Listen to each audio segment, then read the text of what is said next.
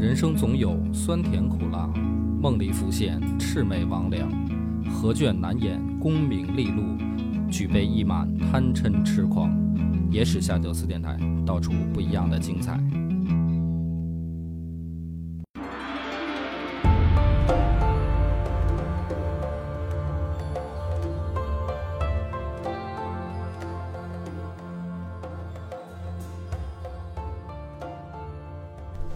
欢迎收听《野史下酒》，我是主播恶霸波。哎嘿，老温奶，咱们上一回呢已经讲到了侯景兵临城下，萧衍颓了，把这个防守大任全都交给他儿子了。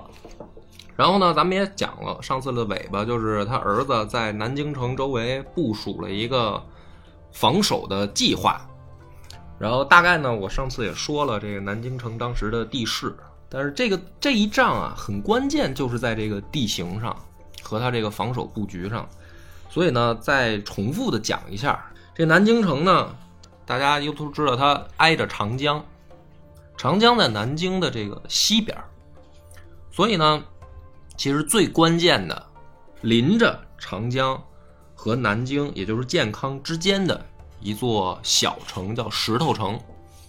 这个在之前讲五胡乱华的时候也经常出现这个石头城，它的重要意义在于什么呢？第一个啊，对于防守方来讲，他占领石头城以后，实际上是对于南京起到了一个缓冲跟防御作用。那么对于侯景来说呢，也很重要。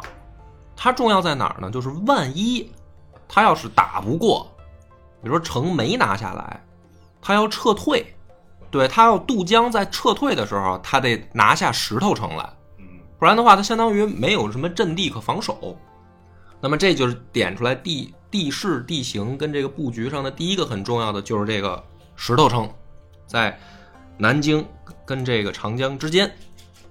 那么相当于它西边就是被这个长江原本是作为防守的一个很重要的怎么说呢一个作用吧，就是在侯景这一次突破下，就长江已经失效了，所以实际上南京的西边整个就暴露在一个侯景的进攻范围之内。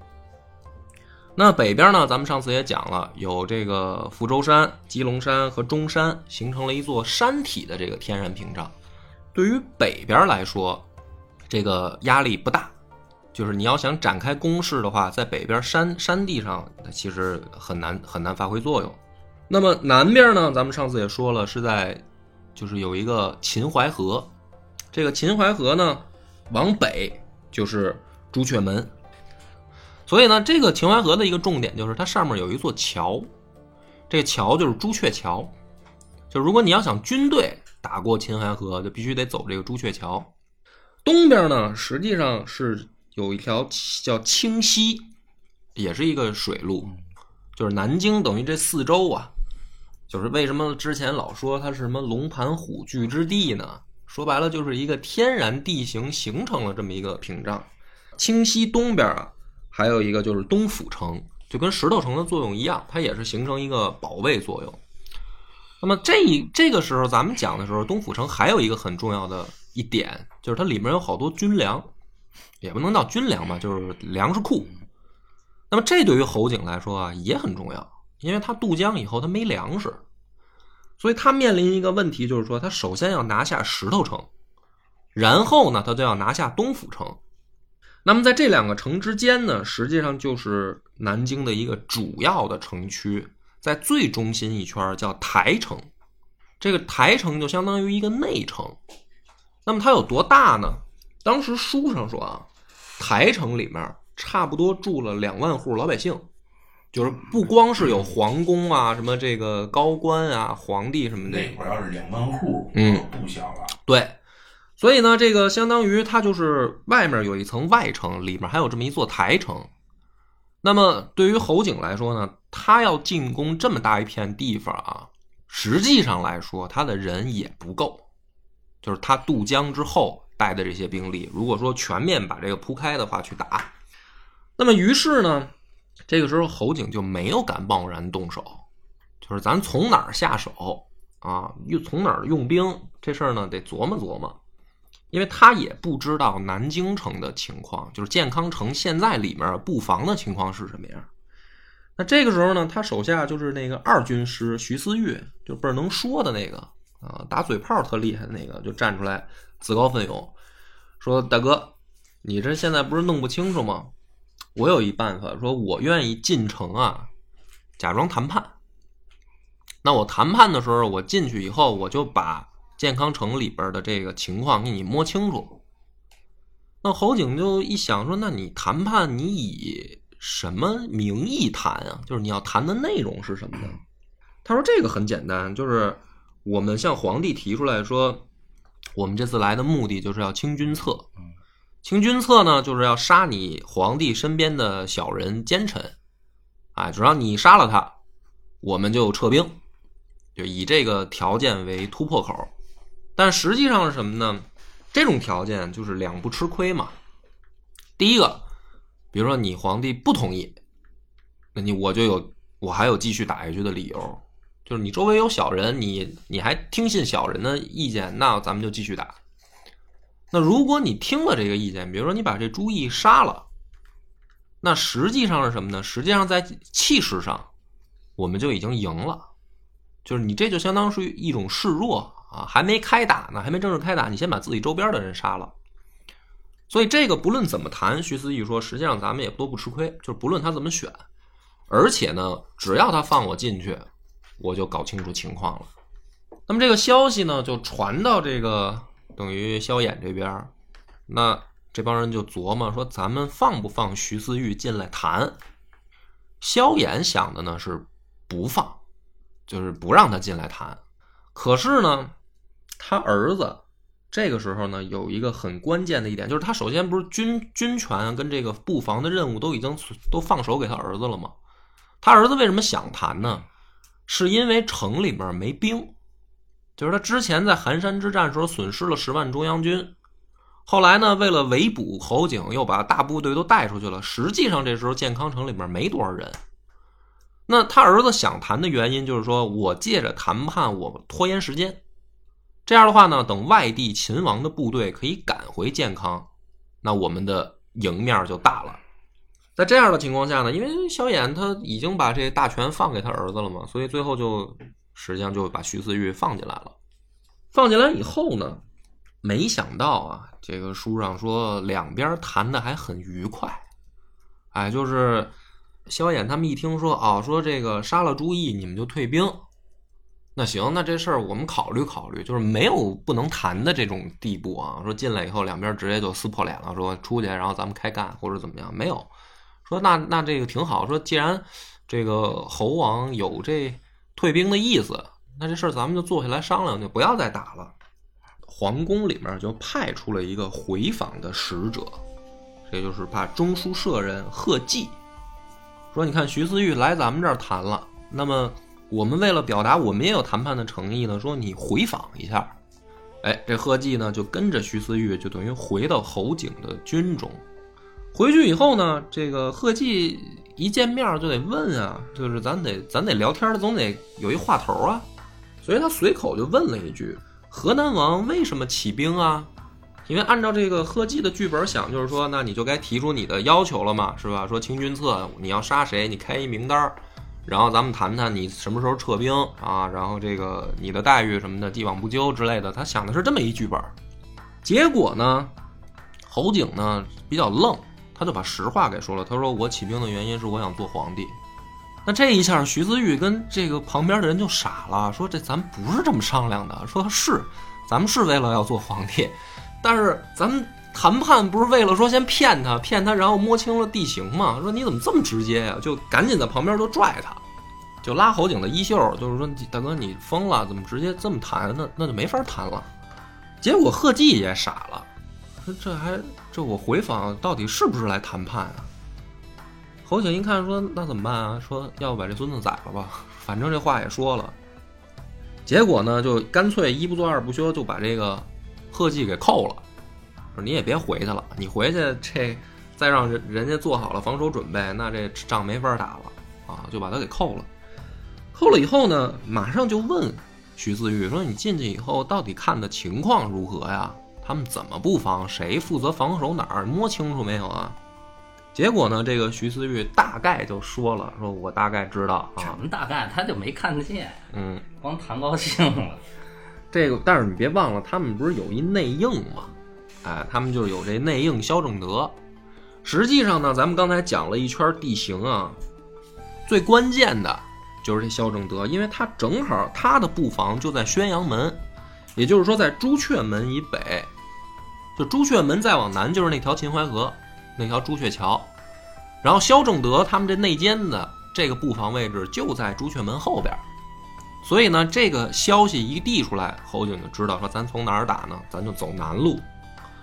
那么走南路的时候，当时啊，有人就劝劝什么呢？劝防守朱雀桥的是健康令宇信啊，这个这个人劝他什么呢？说你把朱雀桥拆了，就是你拆了之后呢，他过来就更难了嘛，咱们就更好防守。这时候呢，萧正德就跑过去就找宇信，就说说你不能拆这座桥。那宇信就问他说：“我为啥不能拆啊？”保护文物，啊，然后萧正德这时候不能说说啊，这个咱们咱们不能，我是内奸，这肯定不行。他就找一理由，他说啊，你现在拆桥呢，反而是向敌人示弱，就说明我们兵力不足。你反而留着这个桥，然后给他摆出一种就是说我不怕你的架势，啊，这个有的时候打仗也要看士气嘛，是吧？所以他这么一说呢，宇信还真信了。就是说，好像确实有点道理啊。说这个拆桥的确就相当于示弱一样，就是跟《三国演义》里面写的说，这个张飞在是吧长本坡当阳桥前一声喝以后，然后紧接着他就把桥拆了，然后回去，这不是这个大哥就说他嘛，说你这一拆桥，曹操就知道咱不怕，不不就是兵力不足怕他嘛。然后就是大概一个意思。然后呢，这个侯景就带着人来到朱雀桥边了。去了以后呢，宇信就后悔了，看见侯景的这个部队是吧，这个杀气腾腾的过来，他就怂了。然后呢，他就命人赶紧又去拆桥，就是你就你就琢磨这人他有多多没溜吧。当然也介绍一下啊，这哥们儿在文学史上也是一代宗师啊，你就是也是也是写这什么的，是吧？哎什么这宫体诗他都会写，而且呢后来还写出来了《哀江南赋》。嗯没把它放在正确的位置上。所以呢，这个南朝就存在这样的问题，就是你弄一帮文人啊，这个当然我也不能骂文人骂太狠，反正这意思吧，就是耽误事儿。耽误事儿啊。这个他一害怕，他就拆桥。拆桥之后呢，他其实心里面啊，他也害怕，但是呢，一代宗师又好装个逼，嗯他就坐在这个城楼上啊，嗯躲在那个后面，一边吃着甘蔗，一边看着士兵拆桥，就是装那种儒将风采，是吧？就想象当时什么周瑜那种呃谈笑间樯橹灰飞烟灭那劲儿啊，是摇个扇子，诸葛亮那意思，他也就模仿人家，他啃一甘蔗在那儿指点啊，谈笑风生。嗯就在他美的时候呢，侯景的这个军中，啪射来一支冷箭，正好一箭呢就逮他旁边这柱子上了。这时候呢，这雨欣吓得甘蔗也掉了，就是说这一箭，万一刚才我这再站的往前点儿，这一箭就逮我脑门上了。他一害怕，他就颠了，他就想着说，反正后面拆桥的事儿交给部下干啊，我先往后撤，这这地儿容易挨冷箭，太危险，他就跑了。他这一跑呢，等于拆桥的事儿里面就有萧正德的这个怎么说呢，叫手下，就不再继续拆桥了，就是把侯景的部队等于给放过来了。啊因为主将跑了嘛，防守的主将跑了，剩下手下的人那就是说白了干不干的也没人管了这合着没拆完，啊，没拆完把桥留那儿了。嗯留那儿以后，咱们就说刚才从地形上讲，这个朱雀桥一一失守，后边防守的就是萧正德呀，他就是热烈欢迎，打着小旗子就接侯景去了。所以在这样的情况下呢，等于健康南线就被突破了。突破以后，侯景就带入带着军队就打进健康城了。嗯那么一进城的情况，等于就急转直下了，就是瞬间啊，除了台城以外，就是它中间那个能住两万户百姓的那圈内城还没丢。除了这儿没丢以外，剩下全部就被侯景拿下了，控制起来了。那么这种情况下，按说呢，这个故事发展到这儿，可以说造反就算是成功了，因为你就剩一孤城了。说白了，人家军队要是突破你这道台内城，也就是几天的事儿，顶多也就是一礼拜吧。啊，咱现在说你就完蛋了，你没你也没人防守，可能也是萧良的这个命不该绝啊。老将杨侃站出来了，组织大家防守台城，力挽狂澜，很精彩啊！就是怎么防守。反正大哥什么的都不管了，他这儿子这时候萧萧衍的儿子也有点灰心了，就是觉得我布的这么好的布防，结果这让人家一天不到就给突破了。嗯，那我现在还剩一内城，我还防守个屁呀！所以他他儿子也不管事儿了，反而是这杨侃组织人啊，首先在城门，侯景呢就派人在城门外放火，然后杨侃呢就从里边往外冲水，啊，消消防干的干得过。一一边放火一边冲水，对，我在想这事儿。然后侯景就说：“这玩意儿什么耗也没劲啊，也烧不起来这火。”于是呢，这个开始了技术手段啊，弄了数百个木驴的那种车。我我只能靠想象，因为我也没有看过原物啊，应该就是一种锤门的车，破门的，可能外形啊比较像这种木驴，上面呢用这种。木头的这个平板挡住，就是防止人家射箭嘛。杨侃一看呢，说这个也简单，就从城楼上往往下扔石头砸。嗯，然后呢，这个砸一片肉泥在下面。嗯，侯景一看说这不行，我觉得他还挺逗啊。他就是这时候我不知道他想什么呢，就开始有点那种理工男的思维。他琢磨说，我怎么能让这车不被石头砸扁了呢？这个我觉得也是从看古古代这个史书上少有的啊，说这个开始玩力力学的，他就把那个木驴那个背啊改造成了一个斜坡形，就是三角形。嗯，然后石头落下来呢，等于它就是呃没有正面冲击，就不怕被砸了嘛。又开着数百辆车又去攻城门，然后呢很惊喜的发现杨侃这回不扔石头了啊，开始往下扔扔火把。放火泼泼油烧他们，然后呢又弄一地焦炭，等于这个还是不管用。最后呢，这个侯景终于憋了一个大招，这不是小车不行吗？他就造了一个据说高三十多米的云梯，然后说那我就不用攻破你的城门了，我把这往你城墙边上一搭，我们就直接爬过去不就完了吗？然后呢，侯景就惊喜的发现杨侃这回没动作。就是也没有什么射箭、扔石头、扔火把防守，他这个三十多米这大战车也没有。杨侃干嘛呢？就站在城楼上就笑，就是笑眯眯的看着他。侯景也琢磨说笑什么呢？是不是疯了？就是准备投降了吧？然后呢，他很惊喜的发现啊，这车推到城墙边的时候，那个土就塌了，因为他这车太沉了。所以杨侃为什么不防守呢？杨侃知道这城墙周围的土根本经不起你这车压，你就一压就塌，然后他这这云梯就倒了。侯景还是不甘心啊，说咱们这个技术手段使不了，怎么办呢？就开始使这个心理战，因为他已经把外城等于都控制起来了嘛，所以很幸运的让他抓到了杨侃的儿子，叫杨卓，他就把这个杨卓。带到台城这城楼门外面，拿刀架着脖子，就问杨侃，指着楼上的说：“你投不投降？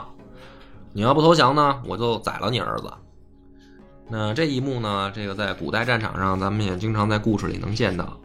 杨侃呢更愣，他也没有什么跟嘱咐儿子说这个你为国捐躯吧之类的，他也没说这废话，直接弯弓搭箭就射他儿子。这儿子我不要了，我也不用你宰，我亲自动手。然后呢，侯景就。就惊了啊！说这怎么当爹的呀？赶紧就把这杨卓又给拉开。他也敬重这个杨家父子的为人啊，也也，因为他觉得这早晚攻破嘛，没必要结这种仇嘛。所以呢，他就赶紧把杨卓给拉下去，也不敢再用这招了。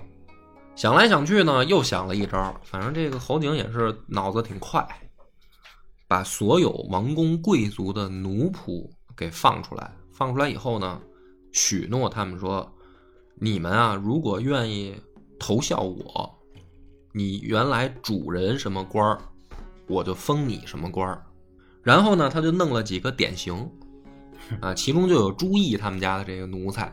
骑着朱毅的这个高头大马啊，这个穿红挂绿的就来到阵前，就跟里面喊说：“兄弟们，河南王仗义，跟着河南王干，就是将来荣华富贵。”因为他台城里面相当于也有好多王公贵族的奴仆嘛，他这两万户人里面，所以这帮人一看说：“哟，这是一机会啊！你看这外面都有典型树立起来了，说咱们得抓住机会啊！”于是呢，据说三天之内，啊，一到晚上，就有人从台城里面偷偷往外的顺着绳子也好啊，或者是坐着降落伞就往外跑。三天以内跑了多少呢？据说几千名，啊，奴仆或者说这个下人。就跑出来投靠侯景。然后侯景还没完，眼看就要成功了嘛，他就真的立萧正德为帝。就是他这内奸，为什么同意跟他一块干？说白了，不就是想推翻萧衍吗？他就让萧正德当皇帝，然后改元正平，他自己呢当丞相。啊，这个属于心里还是挺有挺有个数啊。萧正德呢就很激动啊，就是说你果然没有失信于我啊，答应我的事儿真的做到了。于是，一激动呢，就把自己女儿也嫁给侯景了。所以呢，你看这个事儿就挺奇怪。说当时侯景提出条件，说我能不能在你们这个南方氏族的这个大家族里面找个媳妇儿？说我这媳妇儿在北方都陷落了，然后等于这还不给他啊？说你只能在三流氏族里找。这回倒好，这又娶一皇亲国戚啊，把皇帝闺女娶了。然后呢，这个还没完，这杨侃在里里面就想说，你不管你怎么折腾，反正我就不让你进来。最后呢，侯景没招了，他就在外面散布谣言，说实际上萧衍啊已经死了。说你们想想吧，从我进兵到到健康城到现在，你们见过皇帝吗？是吧？你们肯定都没见过吧？说你们见不着了，那萧衍已经死了，因为这个事儿也很正常。萧衍八十五了，搁在那个年代来说，这基本上就是。随时有可能蹬腿的状态，啊，再加上侯景在外面气他，侯景觉得说，这就就算你还没死，我在外面这么骂你，你也该气死了。可是呢，这个梁武帝可以说是可能信佛信的的确是有一些功底了啊，精神抖擞的，每天准时按点出现在城楼上，就是像台城这那里边的两万户人证明我还活着呢，啊，外面那皇帝。是他们这个等于篡位，啊！你们要是效忠朝廷的话，得看着我还活蹦乱跳。然后呢，这台城里面等于士气就突然高涨了，因为皇帝陛下出现在城楼了，以八十五岁高龄啊，天天这个准时准点上班，他算长寿了吧？啊，所以呢，大家就是就是很激动啊，就是说，那我们一定要保卫陛下的安全。啊，再加上杨侃在这个鼎立的这个煽煽风点火，说大家一定要这个防守住奸贼啊什么的。所以呢，谣言不但没起作用，反而这么一耗啊，半个月就过去了。这半个月呢，对于侯景来说，压力就越来越大了，因为他就知道说外面秦王的这些部队正在往台城赶。就是正在往回赶，来来救救皇帝。那我跟杨侃耗的时间越长，其实我越危险。而且呢，还有一个很重要的问题，他不是招降了很多俘虏吗？包括南京城里面有好多新来投靠他的人。他人一多啊，他粮食不够吃。之前呢，他还装一算，就是说我早晚得拿下健康城。然后呢，我得有民心嘛，收复民心，所以他没有允许部队说是是烧杀抢掠啊什么的。结果这么一搞呢，粮食又不够吃，这时候他这边反而人心惶惶的，就是老吃不上饭啊。所以没办法，侯景就只能出一个昏招，说那咱干脆开始抢吧，谁抢着算谁的。侯景的士兵秉秉着三光原则，就是抢钱、抢粮、抢抢娘们儿啊，开始抢。他一抢呢，等于南京城就大乱了，就健康城里面，因为你想这个乱军一开始闹腾，因为大家就想说台城也攻不下来，咱们先能抢点是点儿，所以所有的精力都放在这个抢劫上了。那么这个时候呢，祸不单行啊，侯景这边又出事儿了，就是手下有一员大将啊反叛。这个事儿也很戏剧性，怎么回事呢？就是他之前啊，陈庆之那儿子陈新不是想去采石矶换防王志吗？结果他还没去呢，王志一害怕就跑了。跑了以后呢，这陈新等于也没地儿去了。就是本来我是要防守采石矶，结果这已经被敌人拿下了。他就想着呢，赶紧去外地找兵回来擒王。走到半路上呢，就被侯景给俘虏了。所以他也没跑了。可是呢，这个侯景也爱才，知道这个陈庆之的儿子也是文武双全，有本事，就想招降他。那陈新呢也不降，那他又急着说赶紧把台城打下来，他就把陈陈新给扣了。扣了之后，最有意思的就是这个陈新啊，不愧是文武双全，嘴炮技能也点满了。他没事呢，天天就跟看守他这将领俩人就聊天啊，就是说你跟着反贼。你没什么好下场。等到秦王的部队陆陆续续回来了，那第一个死的就是侯景。所以呢，你要是识时务的话，最好现在抓住机会，哎，报效朝廷，你把侯景给弄死。这样的话，不但没有危险，你还能加官进爵。结果呢，这个时间一长，因为他们又拿不下台城，这个陈新还真的嘴炮成功了啊，就把这个。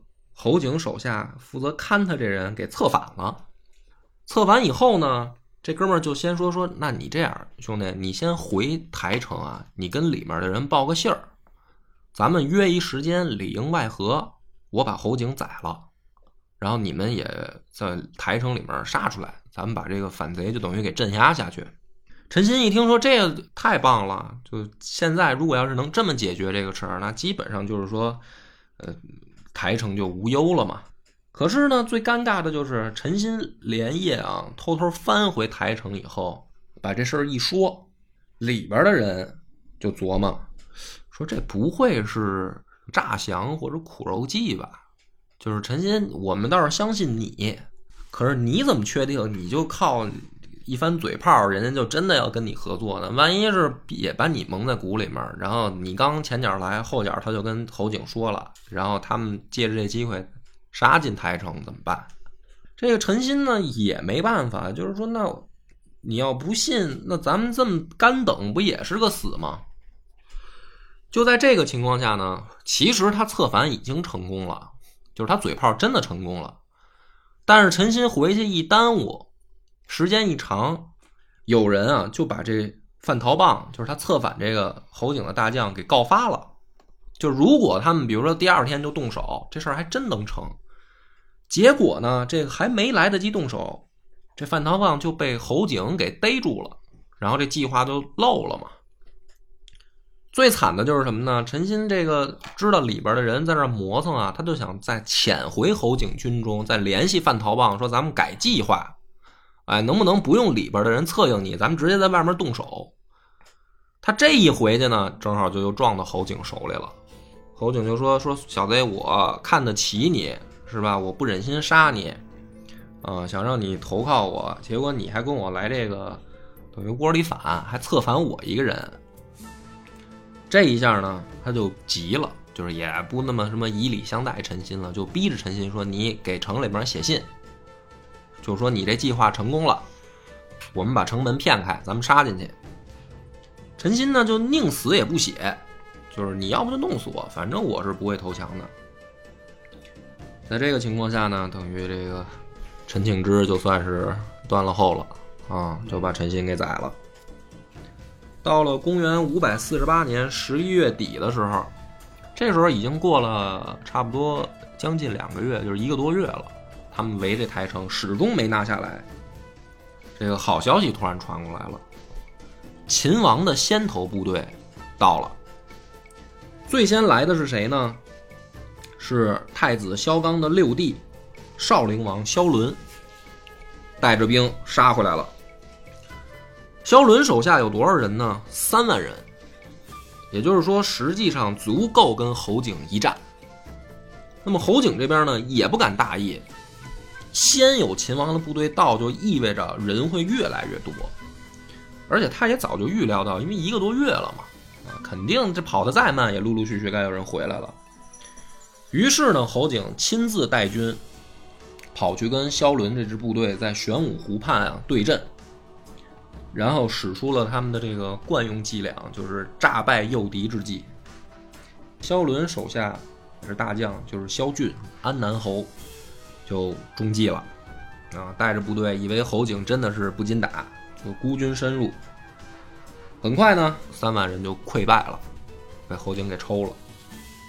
抽了之后呢，手下呀，本来这个萧伦跟萧峻还想着说，咱们重新集结兵力再战。可是他第一阵一败，这个南朝部队的这个惯性就发生了，就是只要一有点风吹草动，大家觉得不行了，就开始各自带部队就溜啊。其中最有名的就是这个赵伯超，之前在寒山之战临阵脱逃这位，现在就在这个萧伦的手下啊，又他又是他又带队就跑，跑了以后呢，这样的话，等萧伦真正。逃回到京口的时候，再清点一下手下，发现就剩下八九百人了。等于这支最积极的秦王部队，这三万人来的也快，去的也快，就让侯景给捏住了。那么这个时候呢，台城里边的人一开始听说说有人来支援了，还挺高兴，就没想到几天不到，这来的人就被打跑了。城中的士气又开始低迷，雪上加霜的事儿也发生了，就是老将杨侃积劳成疾，不治身亡。台城能防守一个多月，基本上主要就靠这杨侃在那儿吊着，啊，带领大家防守。结果呢，也是年纪大了，嗯，累死了。好不容易终于有一个，不过我觉得他也成功了。啊，如果要是没有这回的事儿，可能历史上根本就不会记载说有这么一个叫杨侃的人，或者哪怕记载了，可能也不会有什么人知道这人干嘛了。但是不管怎么说吧，在这么耗着的情况下，又过了二十天，二十天之后，真正的大批的援兵就到了。这里面都有谁呢？比如说河州刺史鄱阳王萧范。啊，西豫州刺史裴之高，还有像什么衡州刺史韦灿、司州刺史柳仲礼、杨牙仁、宣猛将军李相钦，就是反正各地的大部队都跑回首都来了。那么按理说呢，大家集结在一块儿，人数上已经形成绝对优势了。就这一回来了十万人，这十万人呢？到了南京附近以后，就开始产生一个很尴尬的问题。嗯，他们没急着进攻侯景，他们先争论谁来当盟主，咱们谁谁说了算啊？谁是大哥呀？这里面呢有两个人为首，其中一个呢就是韦灿推举自己的表弟柳仲礼。就是说我我表弟当年在北方战场上啊立过大功，斩杀过这个北魏的名将，而且这个威望很高，所以我认为我表弟应该当盟主。另一个呢，就是这个老将裴之高，老将裴之高认为说我自己这个德高望重是吧，德艺双馨，这盟主的事儿让你们这些小年轻干，怎么可能呢？两边就开始争啊，到底谁谁当大哥的问题。争来争去呢，反正侯景这边也没闲着，就把自己的主要的部队就调转了，就不围台城了。反正也打不进去啊，先把这个眼前的事儿解决了吧，把这头调过来对着这十万人。侯景这时候也害怕了啊，因为从人数优势上他也打不过人家嘛。但是没过多久呢，他就惊喜的发现，这个所谓的秦王部队只为不攻，就是全都隔着秦淮河看着，谁也不率先出击。侯景这时候就明白了，说人虽然多，心不齐。那么侯景猜的也对啊，援军这边最后好不容易吵了几次架，终于确定下来让这个柳仲礼当盟主。然后呢，大家就开作战会议，就得讨论一个问题，就是咱们怎么进攻，嗯谁负责哪块阵地。然后就出现了一个棘手的问题，什么问题呢？有一块进攻目标叫清塘，这个清塘呢就在石头城旁边。然后柳仲礼就问说：“谁去进攻这儿？”谁都不去，为什么呢？因为来的人也都知道，说如果啊侯景觉得打不过，肯定要撤退。那么咱们之前也讲了，从哪儿撤呢？就从这石头城。这个清塘就在石头城旁边，所以谁要是把这儿攻下来，侯景为了留自己后路，肯定会疯狂的进攻清塘。那说白了，这就是谁防守这儿，谁就是要跟侯景的主力决战，所以大家谁都不去。最后没办法呢，这个刘仲礼就找自己这表哥韦灿说：“你看哥，你推荐我当盟主，现在我这盟主也当上了，可是这个最难啃的骨头都没人愿意啃。哥，你做一表率呗，是吧？你能不能去把清塘这块拿下？”这韦灿一想，说是啊，这时候关键时刻了，我要是不撑兄弟一把，那咱这事儿就没法往下进行了呀。于是呢，就带着兵啊，准备去清塘。可是呢，好死不死啊，这可能韦灿也是路不熟。当天据说又有大雾，他呢折腾了一宿啊，都天亮了，他才摸到清塘。所以他他刚一到那儿，还没来得及下寨，侯景带着人就杀回来了。然后呢，比较惨的就是韦灿被侯景给镇斩了。但是呢，当这个消息就是两边刚一接触的消息刚传出来的时候，就传到柳仲礼那儿。柳仲礼一听说自己表哥被围了，马上就带兵去救。等他赶到的时候，实际上韦灿已经死了。那这时候呢，柳仲礼就想说：“那我也得把这阵地拿下来啊！”于是两边就开始跟侯景死战。据说呀，是这个柳仲礼的确武艺高强，说差一点啊，一枪就给侯景刺下来了。但是什么叫差一点呢？就是没成功，反而呢，被这个侯景手下一员大将给砍伤了肩膀，掉下马来。但是呢，也很幸运的就是他手下也有一个大将啊，叫郭山石，拍马赶到，又给柳仲礼救回来了。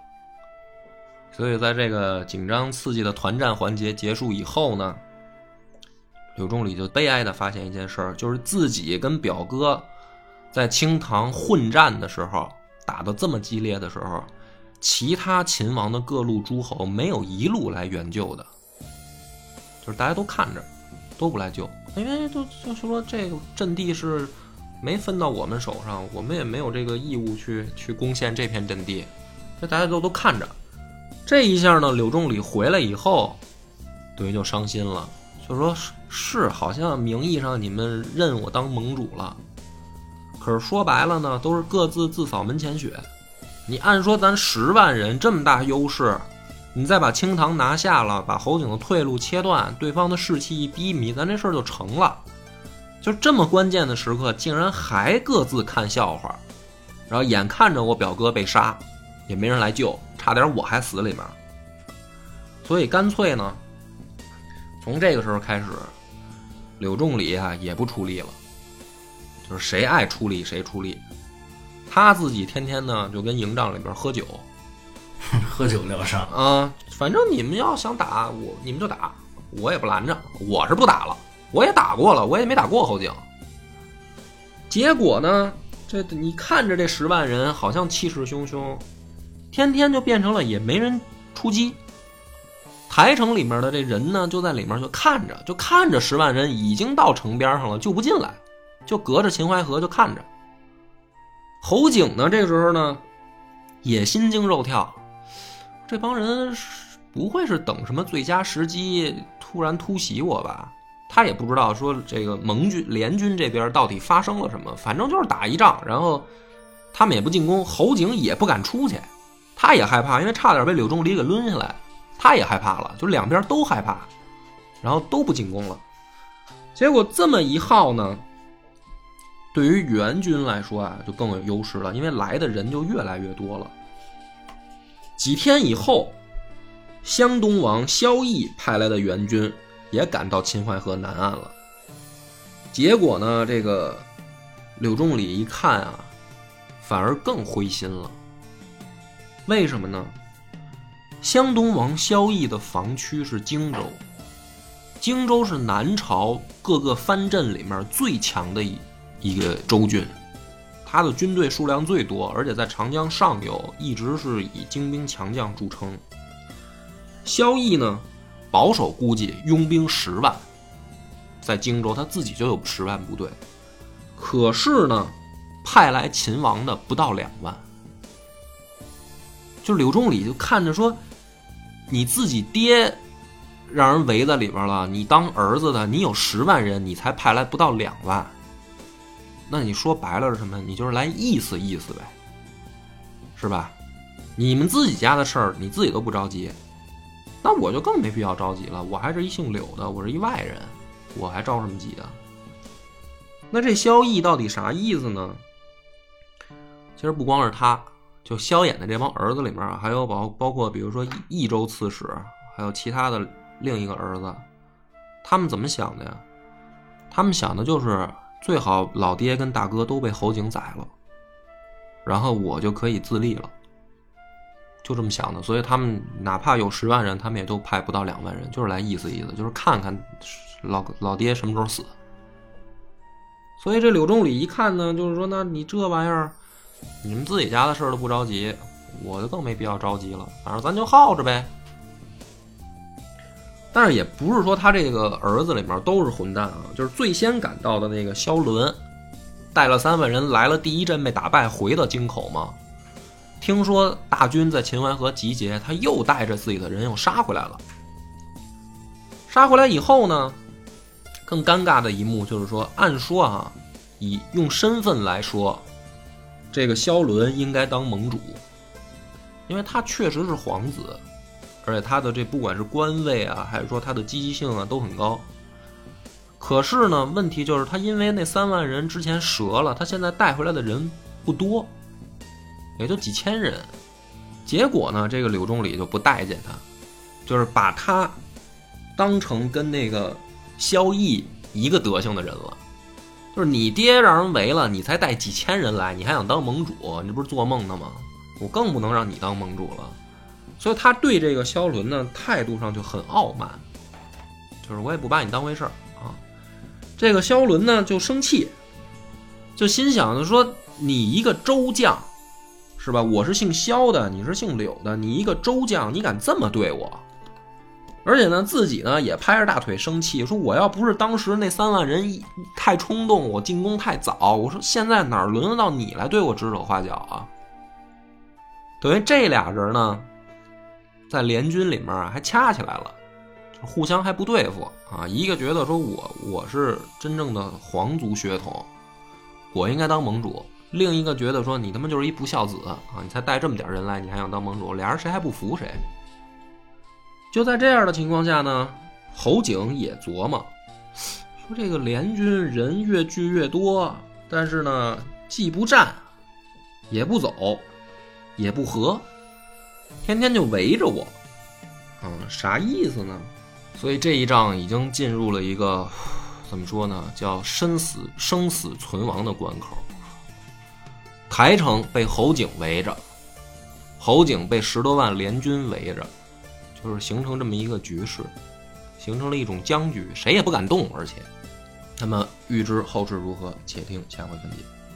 我们的微信公众号叫“柳南故事”，柳树的柳，南方的南。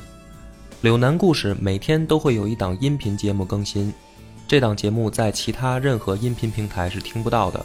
微信专属。如果还没听够的朋友，欢迎您来订阅关注。